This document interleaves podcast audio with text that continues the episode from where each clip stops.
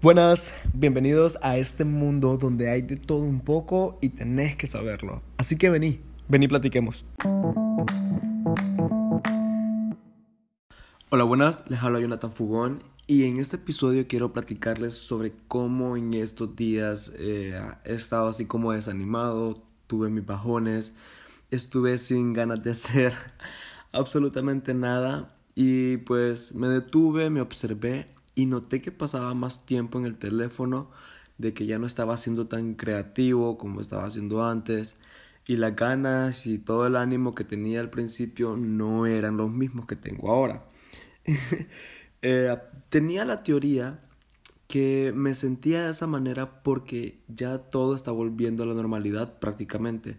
Paso más tiempo con mis amigos, ya regresé al 100% a mi trabajo, o sea, hay bastante presión reuniones y pues el poco tiempo libre que tenía, pues procrastinaba. Sí, esa es la palabra correcta que me, me, me costó aprender a decirlo. Y yo sabía que al hacer el mal uso del tiempo libre, o sea, el poquito tiempo libre que tenía, estaba entrando en el mundo de la procrastinación. O sea, todavía me cuesta, me preparo para decir esa, esa palabra. Pero desconocía en sí eh, esta palabra, pues, o sea, desconocía su, su, su, esencia, así que me puse a investigar a ver, a ver qué era. Al investigar la palabra en un artículo del New York Times, leí que procrastinar no es un asunto de pereza, sino que es un asunto de manejo de las emociones. La autoconciencia es la clave para entender por qué procrastinar nos hace sentir mal. O sea, cuando nosotros procrastinamos, ay, perdón, que me cuesta decir la palabra,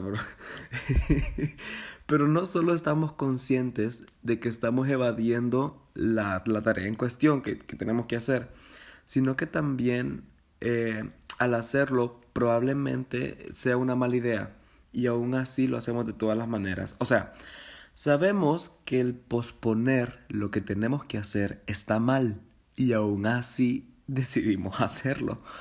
Entonces decidimos quedarnos en nuestra cama tirados dos horas viendo el teléfono y descubrí que de ahí venía ese sentimiento que, que, que, me estaba que me estaba llenando pues o sea ese sentimiento como de culpa de que pucha la semana pasada el viernes no hice un episodio varios me escribieron gracias a las personas que yo dije como que, pucha, no, no, no, no me sale nada para esta semana. Entonces dije yo, pues bueno, no voy a sacar episodio.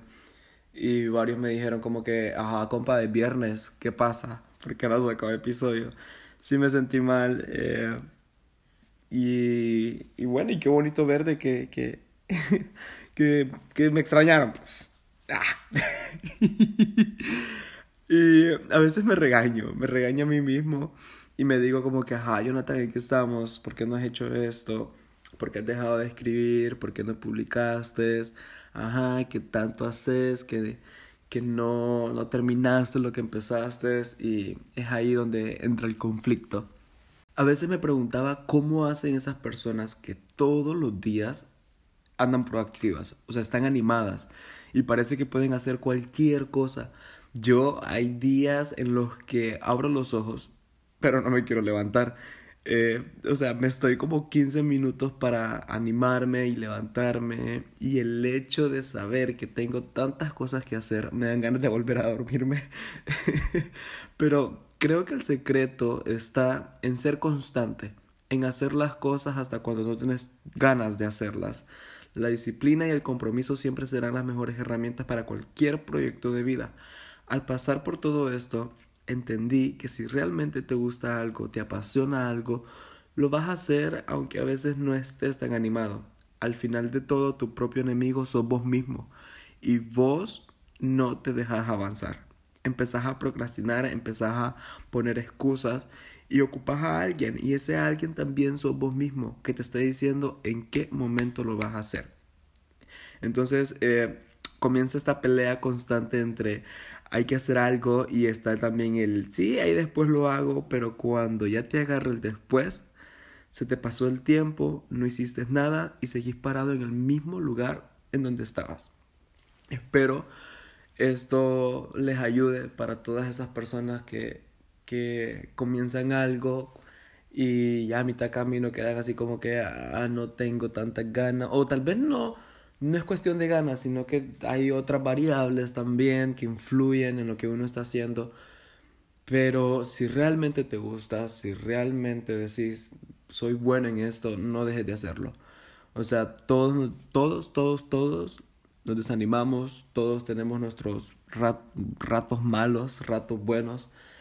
Y hay que, aprovechar, hay que aprovechar cada uno de ellos. Yo estoy aprovechando mi desánimo para sacar el episodio de esta semana. Espero les guste, me pueden escribir.